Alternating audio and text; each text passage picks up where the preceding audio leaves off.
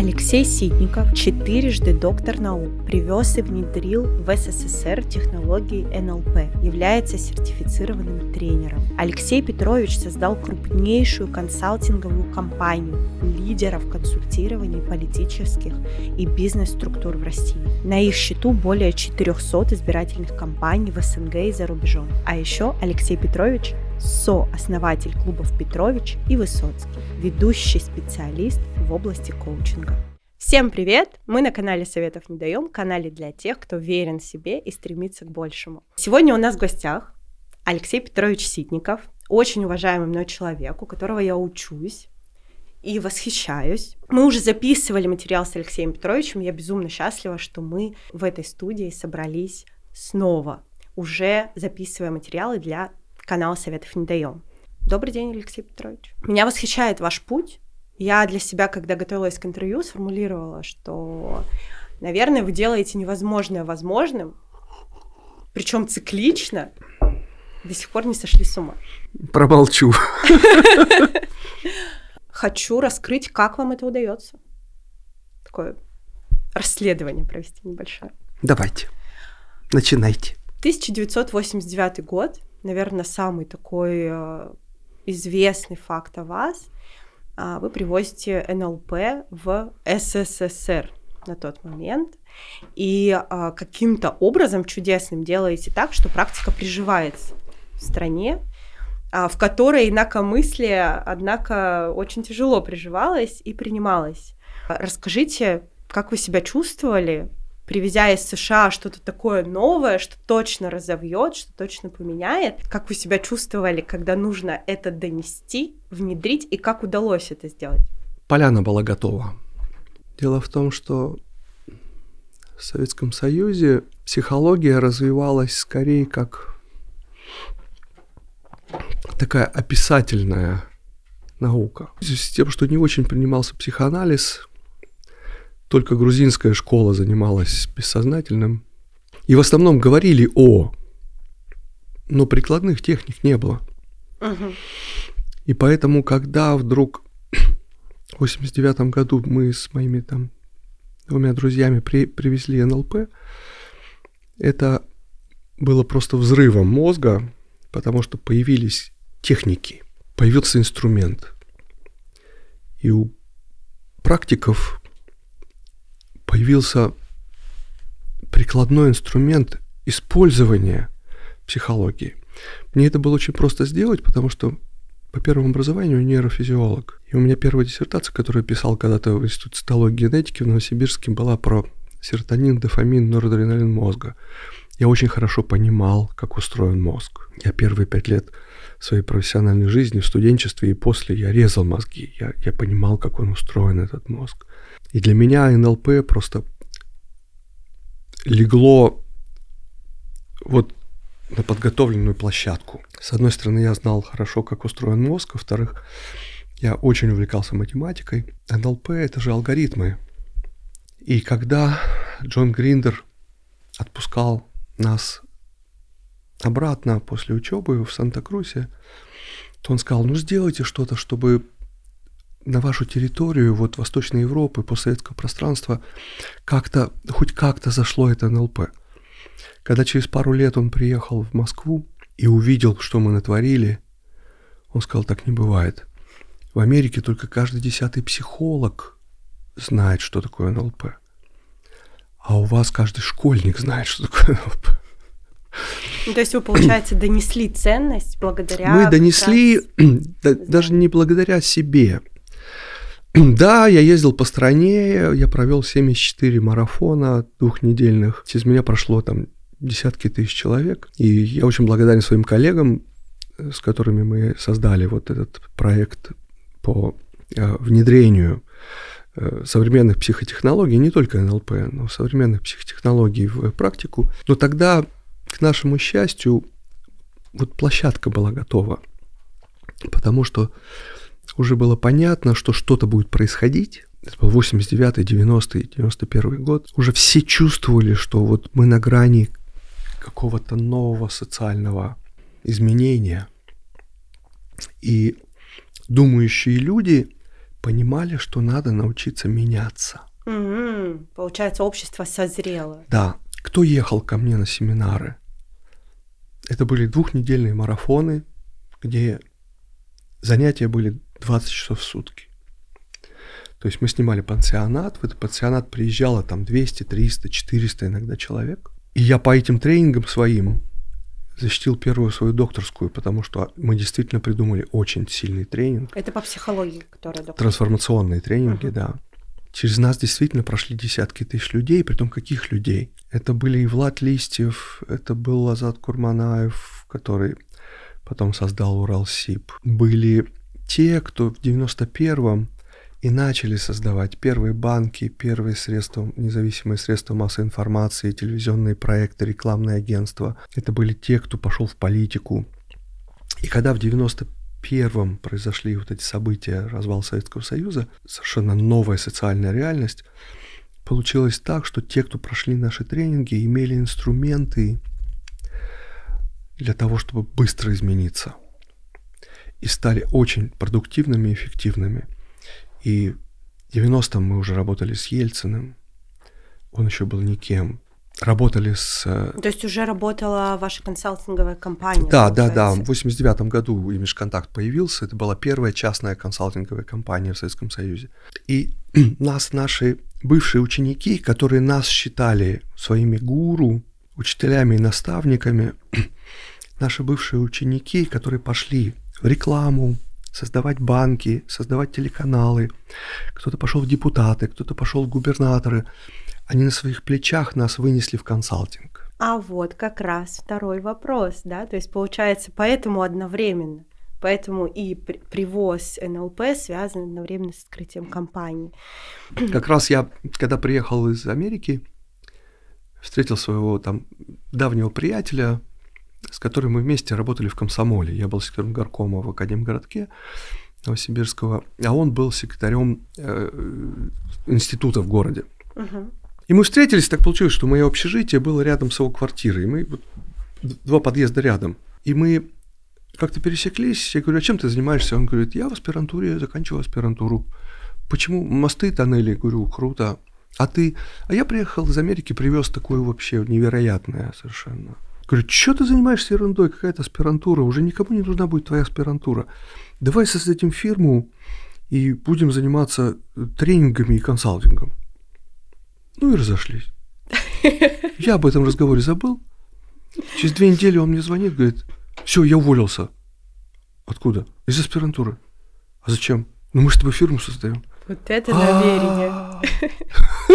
И пришлось создавать. И получается, прошло сколько? Больше 20 лет, да? 30.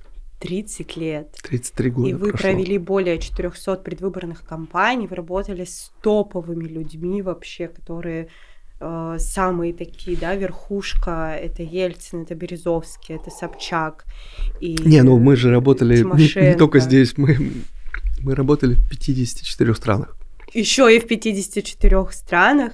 И здесь возникает вопрос, как вы себя чувствовали, работая с такими людьми, а, с такими структурами государственными, и при этом прошли, компания просуществовала 30 лет, и у вас устойчивая репутация при этом. Как вам это удалось? Это же очень трудно. Наверное, потому что нам самим было интересно. Мне кажется, больше мотивации, чем интерес, не бывает. Нам самим было интересно. Во-первых, конечно же, интересно заниматься такими масштабными проектами. Ну вот при, пример, попробуйте угадать. Вот в 99 году, как сейчас помню, 22 января 99 года мы с коллегами рассчитали, провели исследование и рассчитали конструкцию и платформу для новой партии. Ну, тогда уже все были уверены, что Лужков, Примаков точно побеждают, уже все, это, даже администрация президента бегала там в колонный зал Дома Союзов на съезд Отечество вся Россия. И вот в январе 99 -го года мы придумали новый проект. И я полгода ходил по центрам принятия решений в Кремль, Господи, на телеканалы, на телеканалы, показывал свои расчеты и говорил, можно создать новую партию. Я как сейчас помню, был эфир в июле 99 -го года, был эфир на ОРТ. Очень известный телеведущий, не буду называть фамилию, собрал социологов. Это июль 99-го. И зачем-то пригласили меня. У нас есть свое социологическое как бы бюро. Очень талантливые, я считаю, вообще лучшие социологи в стране с, с нами сотрудничают. И очень известный телеведущий говорит, ну что, давайте расскажите прогноз на 99 год. Кто победит? Ну и все социологические ведущие нашей фирмы говорят, ну, точно побеждает Отечество вся Россия, на втором месте коммунисты, на третьем месте э, Наш Дом Россия, на четвертом э, Жириновский, на пятом Союз правых сил. И все говорят одни и те же цифры. И дает мне микрофон, говорит, Алексей, вы хоть и не э, социологическое бюро, и не социологическое агентство, но мы знаем, что у вас есть свои исследования. Скажите, пожалуйста, вы тоже считаете, что все уже решено? Я говорю, нет. А что? Я говорю, ну вообще можно создать новую партию, которая полностью поменяет весь политический расклад. Он говорит, вы еще скажете, что можно избрать совершенно нового человека президентом? Я говорю, да. То есть ни Лужков, ни Примаков? Я говорю, да. И он у меня микрофон забирает и говорит, знаете, Алексей, мы специалистов пригласили, а вы нам сказки рассказываете. Мне было так неловко, это был июль. А в сентябре нам дали добро, типа, ну попробуйте создать новую партию. И дали бюджет на центральные СМИ. А, нужно было гораздо больше денег. А это типа сами ищите в регионах. И мы нашли, у нас был центр изучения региональных элит, поэтому мы очень хорошо знали, что происходит в регионах. И просто объехали все регионы, в каждом регионе мы находили группу элит, говорили им, ребята, вы понимаете, что вы проиграли? Да. Вы понимаете, что вас просто вытеснят? Да. А давайте вы скиньтесь, и мы создадим новую партию. И вот во всех 89 регионах мы нашли таких местных бизнесменов, которые скинулись и помогли нам сделать компанию в этом регионе. Нам пришлось провести социологическое исследование свое на выборке ну, кто знает социологию, понимает, насколько это невозможно. 370 тысяч респондентов – это квартирник. 370 тысяч респондентов, то есть это где-то полторы тысячи на каждый избирательный округ из 225. И мы в каждом из 225 регион, э, округов провели свою избирательную кампанию, то есть по собственной схеме.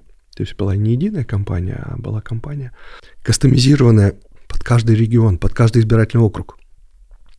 И вот отгадайте, пожалуйста, Оль, сколько у нас было сотрудников 19 декабря 1999 года, когда единство набрало почти 25%. Мы зашли в штаб, у нас было 32 человека. 15, по-моему, сентября. Угу. Вот отгадайте, сколько 19 декабря у нас было в штате сотрудников. Ну, учитывая, что вы проехали 89 регионов, и везде... А, да, и везде создавали штабы. Да, везде создавали штабы. 89 а, регионов, тысяч десять, наверное. 8, 10. Полтора миллиона. Мама дорогая. Вот это полтора, ми- полтора миллиона человек работало у нас через три месяца после начала работы. Над созданием партии Единство. Единая Россия. Единство. Потом, потом стала Единая Потом стала Единая Россия, да. И в каком году она стала Единой Россией? Ну, уже в 2000-м, когда Отечество вся Россия объединилось с единством, и угу. появилась Единая Россия. Невероятно. И где-то там параллельно вы успевали докторские диссертации защищать. Ну, я никогда не занимался. Я вырос в Новосибирском университете. Вы знаете, это до сих пор, знаете, такой оазис настоящей науки. Академгородок Новосибирский, там нет интриг, там нет вот этих, знаете, столичных а, понтов. Новосибирский университет действительно, и Академгородок, это действительно вот место настоящей науки. Там живет настоящая наука. И, к моему счастью, меня воспитывали, знаете, такие честные настоящие ученые. И я себя ученым до сих пор считаю. Но настоящий ученый, он делает науку не для диссертации. Я просто работал, мне было интересно, каждые 10 лет я находил какую-то новую тему для себя. Сначала это было НЛП и техники изменения. Да, и поэтому первая диссертация была по, по психологии. Даже не по психологии, по акмеологии. Я первый защитился как раз по этой новой науке о вершинах профессионального совершенства. А я когда прочитала, что такое акмеология, сказала, я хочу быть ученым акмеологом, потому да. что это что-то вообще очень Кстати, эта акмеология, это вообще был прорыв в советской науке в 20-е годы. И был такой э, профессор Рыбников, который впервые это слово произнес, что на стыке педагогики, психологии и медицины может появиться новая наука, потому что была педагогика и детская психология, была геронтология, но не было науки, которая занималась изучением человека в пик его профессионального и личного развития. Угу. И вот как раз акмеология и стала такой наукой. И вот как раз я защитил первую диссертацию кандидатскую по этой акмеологии, потом докторскую. Потом мы увлеклись э, выборами, а параллельно мне было очень интересно, что такое социальный капитал. Оказалось, что в экономике совершенно не проанализирован этот вид капитала. В экономическом знании были разные виды капиталов. Ценные бумаги, валюты, даже, даже патенты, технологии. Производственное оборудование, наверное. Оборудование, недвижимость, а, металлы, как капитал. Про людей забыли.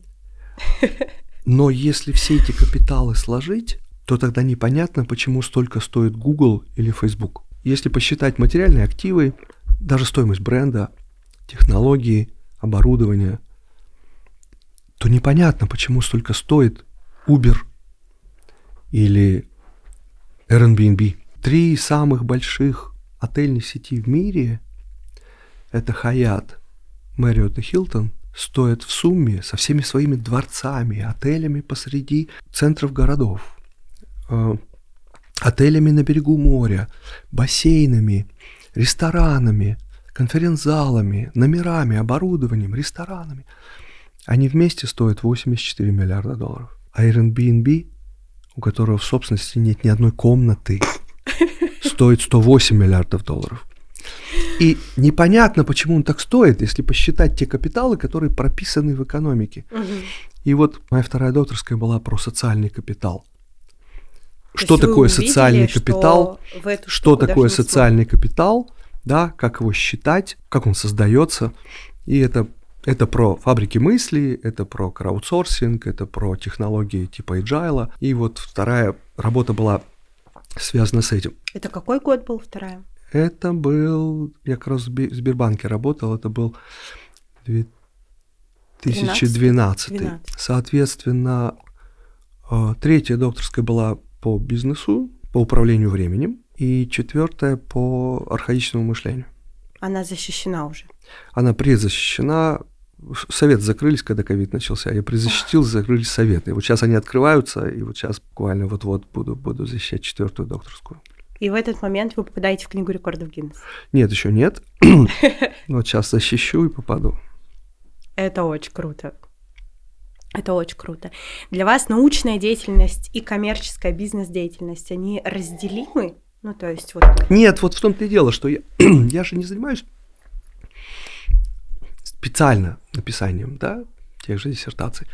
Я просто увлечен, я это делаю, и раз в 10 лет то, что я сделал за 10 лет, я просто упаковываю. У меня была определенная гипотеза о вас, и она сейчас подтверждается. То, что для массового человека сейчас, потому что все-таки поколение Y и поколение Z, они сильно отличаются. Я чувствую в себе, например, большую вот эту поверхностность. И я, когда слышу, что делали вы, мне кажется, это какое-то вообще просто страшно, тяжело, трудно. А вами двигал интерес. Пока это не интересно. А вот да. когда интересно, знаете, это у меня... Не видно, да, получается? Это все очень легко. Вот когда это интересно, это очень легко. В чем ваша суперсила, супер какие-то черты характера, может быть, не супер, а просто какие-то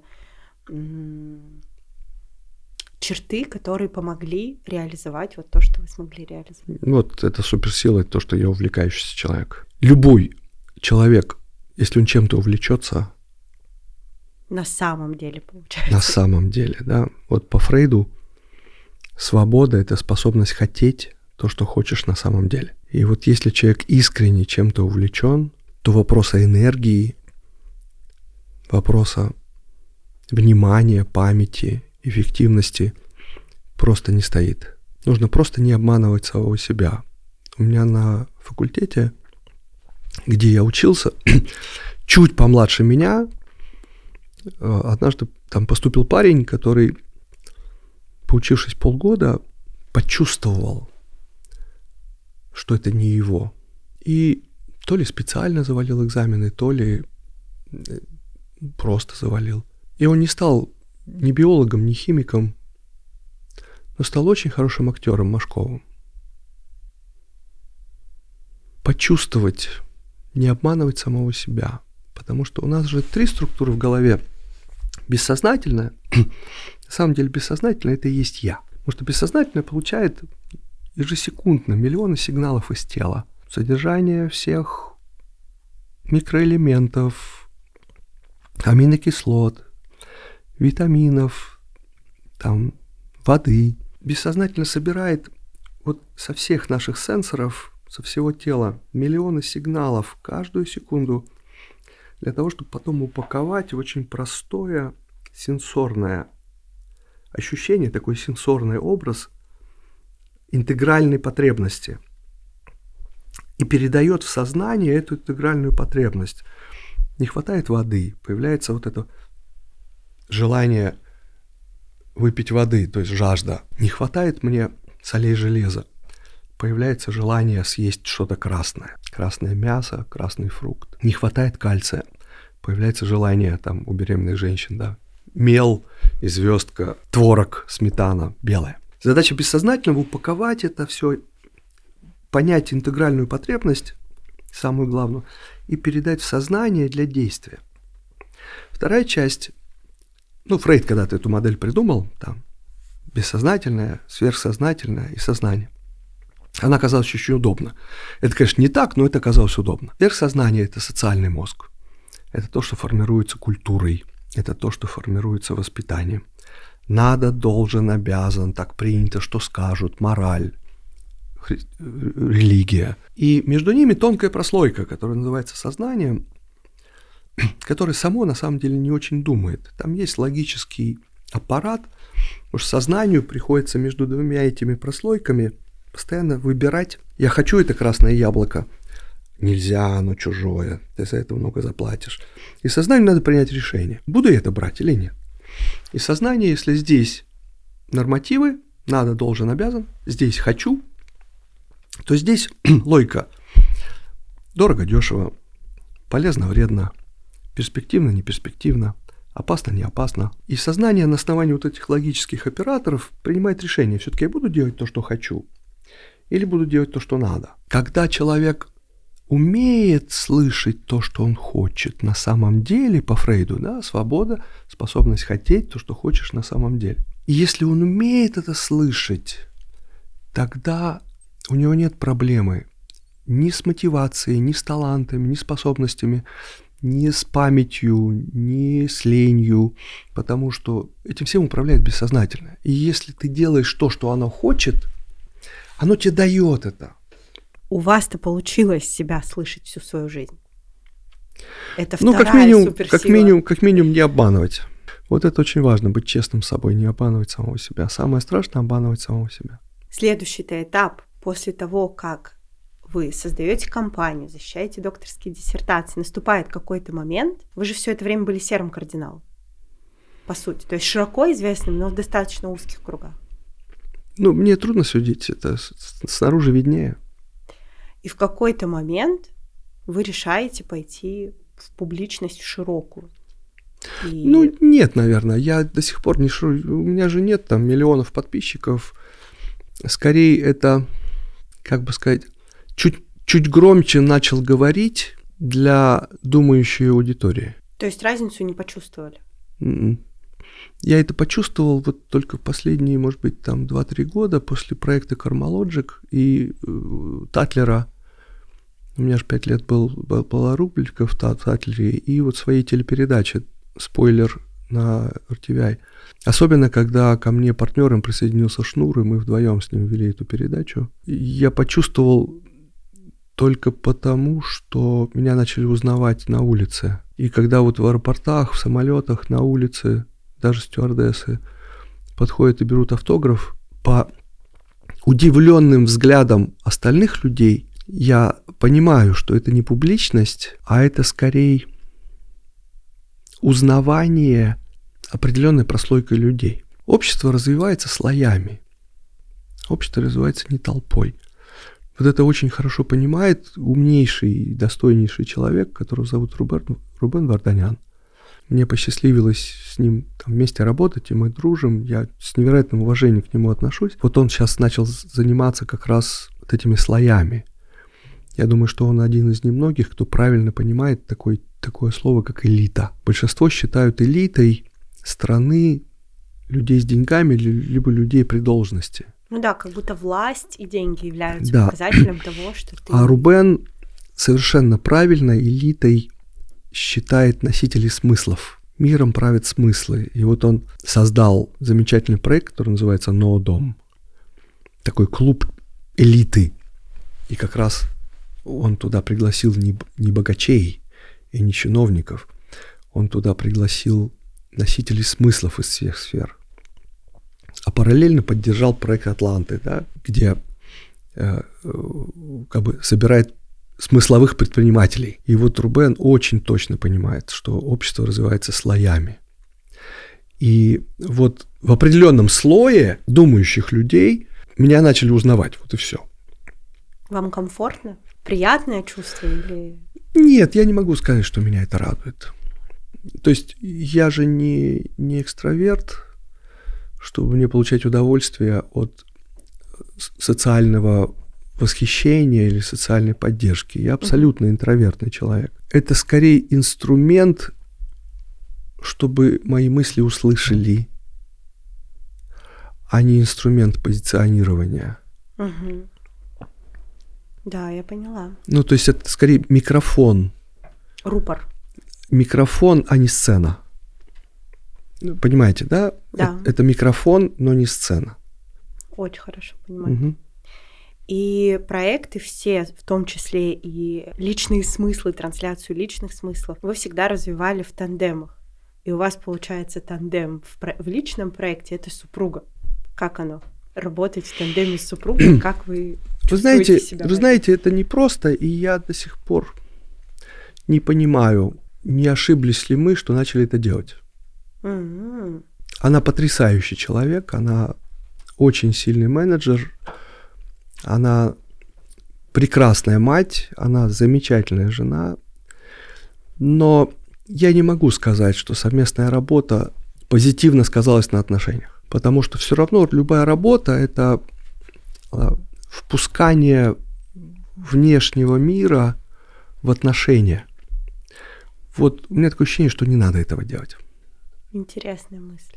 Не надо этого делать. Это пропадает какая-то интрига, мало того, вот совместная деятельность – это же отношение либо вот по Берну, да, сверхсознание – это родитель, сознание – это взрослый, бессознательное – это ребенок. Любая деятельность на внешний мир – это э, надо, должен, обязан. Плюс сознание, наверное, И плюс, выгода. да, и плюс сама деятельность – это взрослый-взрослый. То есть это ответственные отношения. Угу. А личные отношения, они очень сильно завязаны на ребенок-ребенок. Ну, например, сексуальные отношения это вообще ребенок-ребенок, да, это игра. Угу. И уход туда в отношения родитель-родитель, взрослый-взрослый, то есть нормативы, требования, логика, выгодность в какой-то степени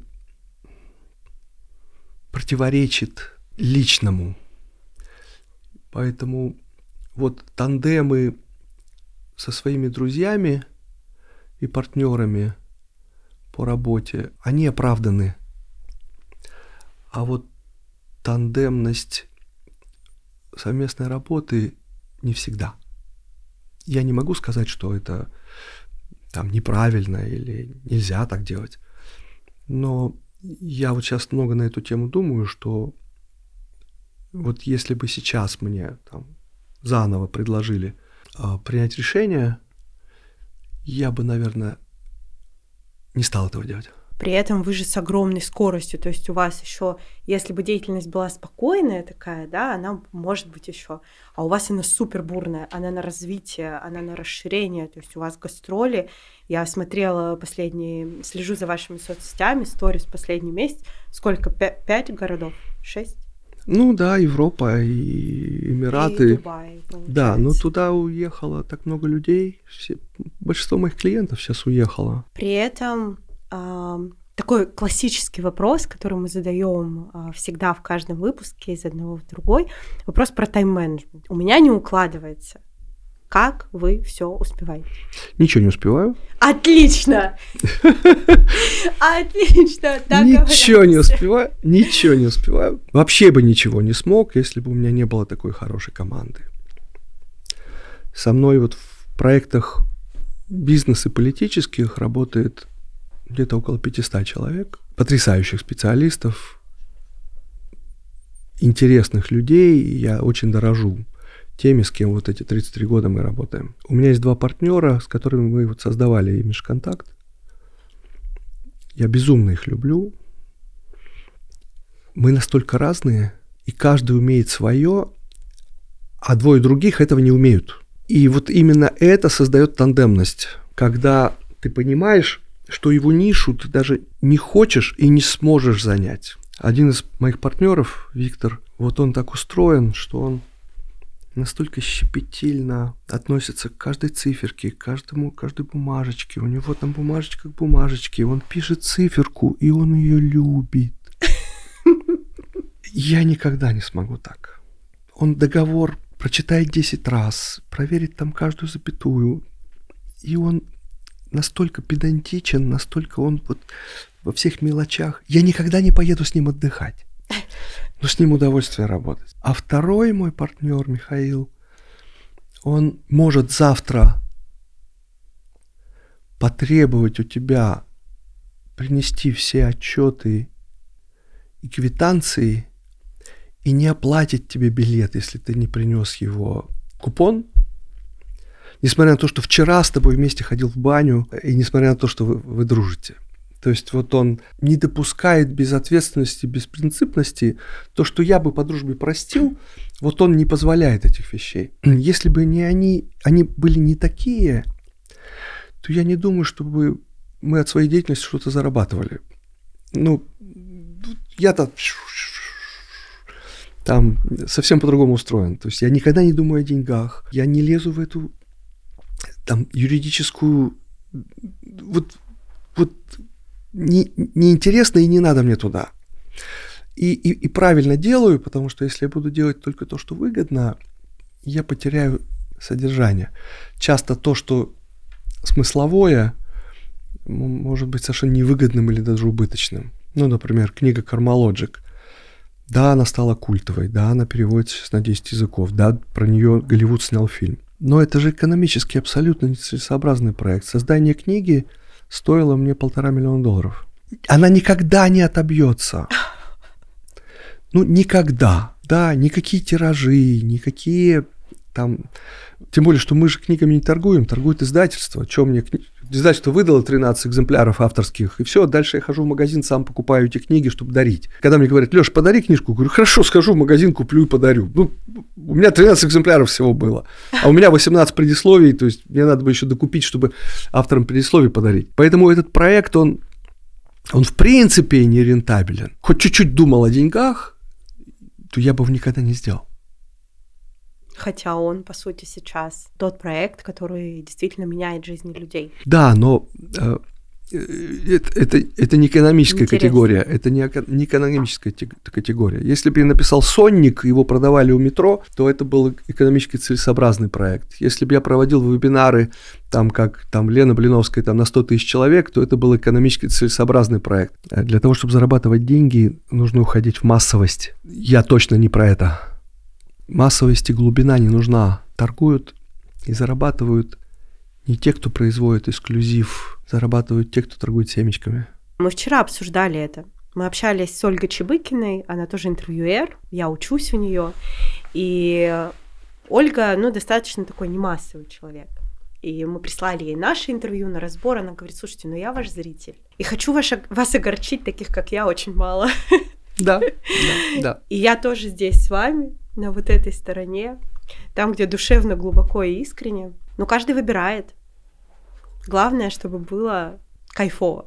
Каждый находит свой путь, поэтому главное, чтобы внутри было комфортно. Вот мне так комфортней. Очень понимаю.